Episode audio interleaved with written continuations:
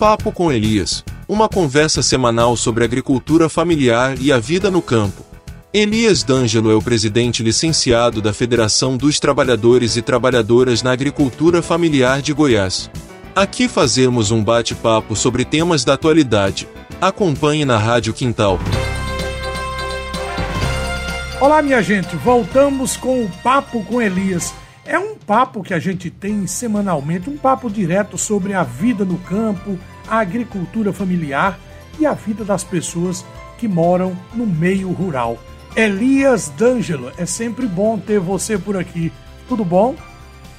Ô Paraíba, tudo bem? Uma satisfação mais uma vez estar aqui com você, falando com as pessoas que nos ouvem nesse papo tão bacana que a gente faz semanalmente. Uma satisfação muito grande. Obrigado pela oportunidade de mais uma vez estar aqui.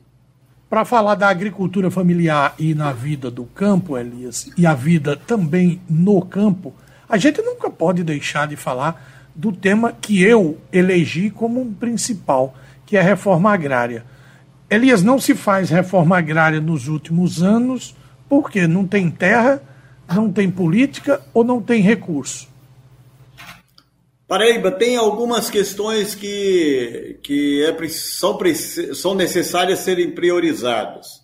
Uma delas é quando um governo diz que não tem orçamento para determinada coisa, é porque ele não priorizou orçamento para essa, essa determinada coisa, essa determinada política.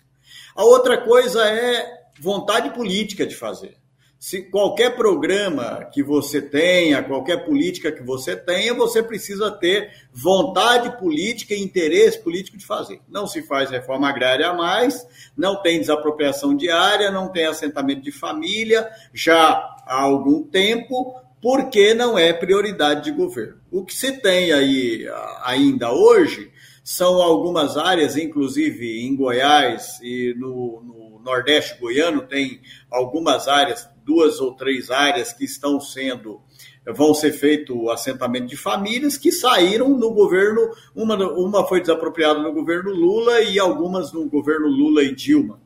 Então é o seguinte, desde então nunca mais tivemos desapropriação nem compra de nenhuma área para a reforma agrária. Mas não é porque não exista famílias que necessitam ser assentadas, só acampadas tem cerca de 6 mil famílias em Goiás, e é, não é por falta de, de, pessoas que têm interesse na reforma agrária e nem por falta de terra, porque terra também tem e você tem condição de fazer a política de reforma agrária.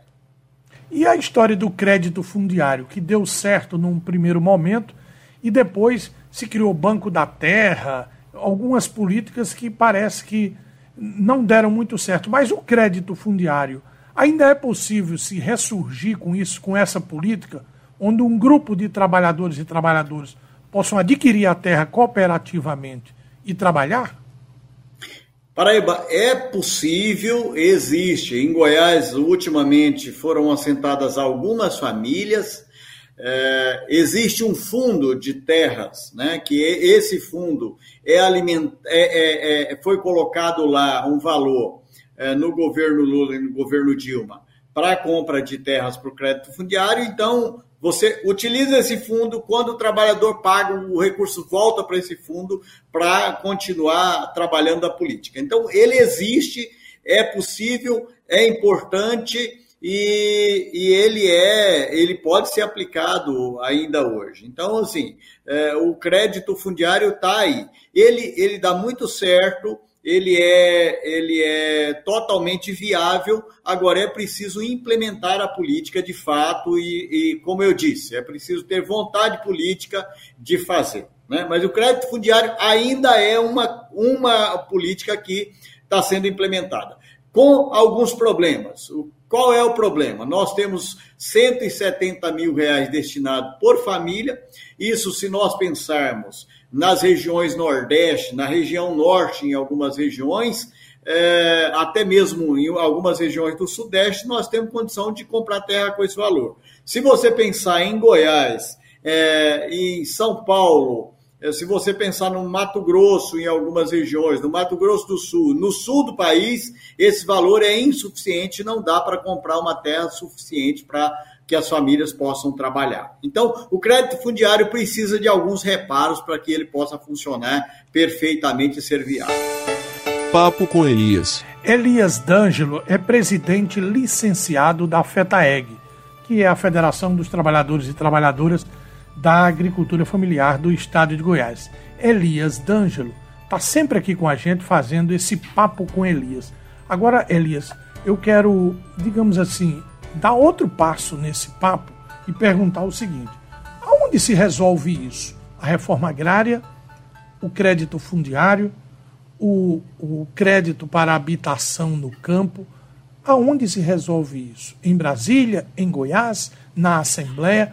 Como é que as pessoas podem participar para que isso seja dado uma solução? Paraíba, a primeira coisa é de que se a gente tiver um governo que tem interesse nessa política, ela, nós, nós podemos discutir essa política. No atual momento, não temos condição nem de discutir é, o que fazer dessa política. O atual governo não quer discutir essa questão, não tem interesse em discutir. Então, nós temos condição, dependendo do governo que, que estiver no poder, nós temos condição de fazer esse debate.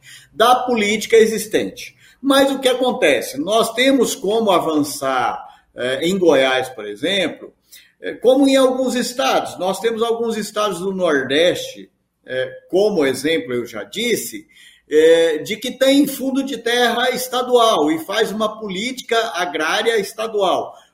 Um, exemplo disso é nosso vizinho aqui, nós fazemos fronteira com ele, que é o Distrito Federal. O Distrito Federal tem uma política de reforma agrária própria do Distrito Federal. Então, em alguns estados do Nordeste existe uma política. E por que não Goiás ter uma política de, de, de reforma agrária, de acesso à terra, é, de crédito, e, para que isso possa ser viabilizado no Estado, também pelo Estado de Goiás. Então, nós podemos discutir isso a nível nacional, mas aqui em Goiás existe como a gente trabalhar uma política de Estado, do Estado de Goiás, para essa questão agrária. Bem como a questão da regularização fundiária, que é uma questão que nós precisamos muito discutir aqui, porque parece que não existe terras é, irregulares em, em Goiás, e existem, e não são terras de projeto de assentamento, não, são terras de particulares, terras de agricultores familiares que vivem lá 30, 40, 50 anos dentro dessa terra e não têm documento.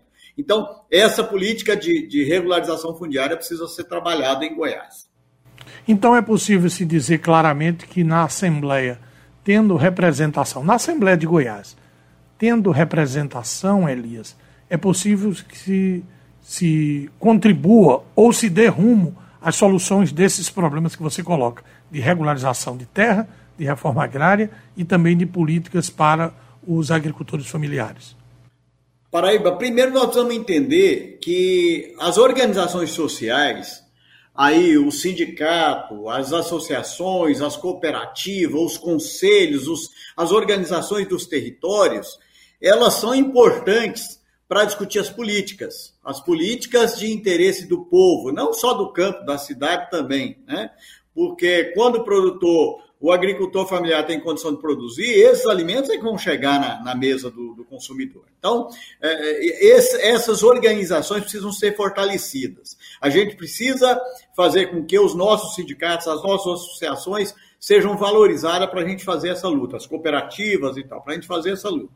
Depois é que quando você tem um espaço, um espaço como a de deputado é, estadual na Assembleia Legislativa, esse deputado tem voz, esse deputado tem um certo poder e uma certa condição de ajudar a cobrar, de buscar essas políticas. Porque o deputado não quer dizer que ele tem que fazer política é, só para o Estado, só no Estado. Ele pode buscar as políticas é, que, a nível nacional que beneficia o Estado e é importante para o Estado. Então, eu entendo que o espaço na Assembleia é mais um espaço. A gente precisa fortalecer as organizações sociais, a gente precisa ter, ter a, a, a cadeira na Assembleia, a gente precisa ter deputados federais que tenham interesse por essa pauta, que sejam comprometidos com essa pauta para que a gente possa melhorar isso aqui em Goiás, com certeza. É bom ter você por aqui, Elias D'Angelo, nesse papo com Elias. Só fala pra gente, quem está nos ouvindo agora, por onde você andou nesses últimos dias aí. Fala três cidades que você rodou que conversou sobre isso com os trabalhadores e trabalhadoras. Bom, eu tô é, aqui tá de domingo a domingo, né? Eu ontem Eu saí daqui, passei por Caiapônia, fui a Doverlândia. Eu, ah, bom, eu estou em Iporá, Goiás, passei por aqui, uh, fiquei aqui, fui para para Caiapônia, Doverlândia. Voltei, né? Aí lá ontem eu tive reunião é, com, com secretários do, da prefeitura, com trabalhadores por ali, conversamos muito com dirigentes sindicais e tal. Voltei para Iporá, hoje eu fui até, a, até Baliza, que fica ali na divisa do Mato Grosso, de lá é Torixorel, de cá é Baliza. Conversamos lá com diversas pessoas, com lideranças. Passei no sindicato dos trabalhadores rurais, fiz uma visita ao pessoal lá, só uma passagem rápida. É, e fui até um acampamento de reforma agrária, conversar com os trabalhadores lá, né? fiz uma reunião lá hoje à tarde, estou aqui em Iporá novamente, e amanhã a nossa agenda é Iporá, Israelândia, Amorinópolis, e estamos prontos para voltar para Goiânia e, e come, recomeçar de novo. E vou voltar amanhã para Goiânia, mas na quinta-feira eu estarei no Nordeste Goiano. No Nordeste Goiano, eu quero recomendar que você dê um abraço ao amigo Zé Domício, em Alvorada do Norte, que escuta sempre o nosso papo. Felicidade, Elisa. Até o nosso próximo encontro. Ah, para você também, Paraíba. Desejo mesmo. Até o nosso próximo encontro. Um abraço a todos que nos ouvem. Até breve.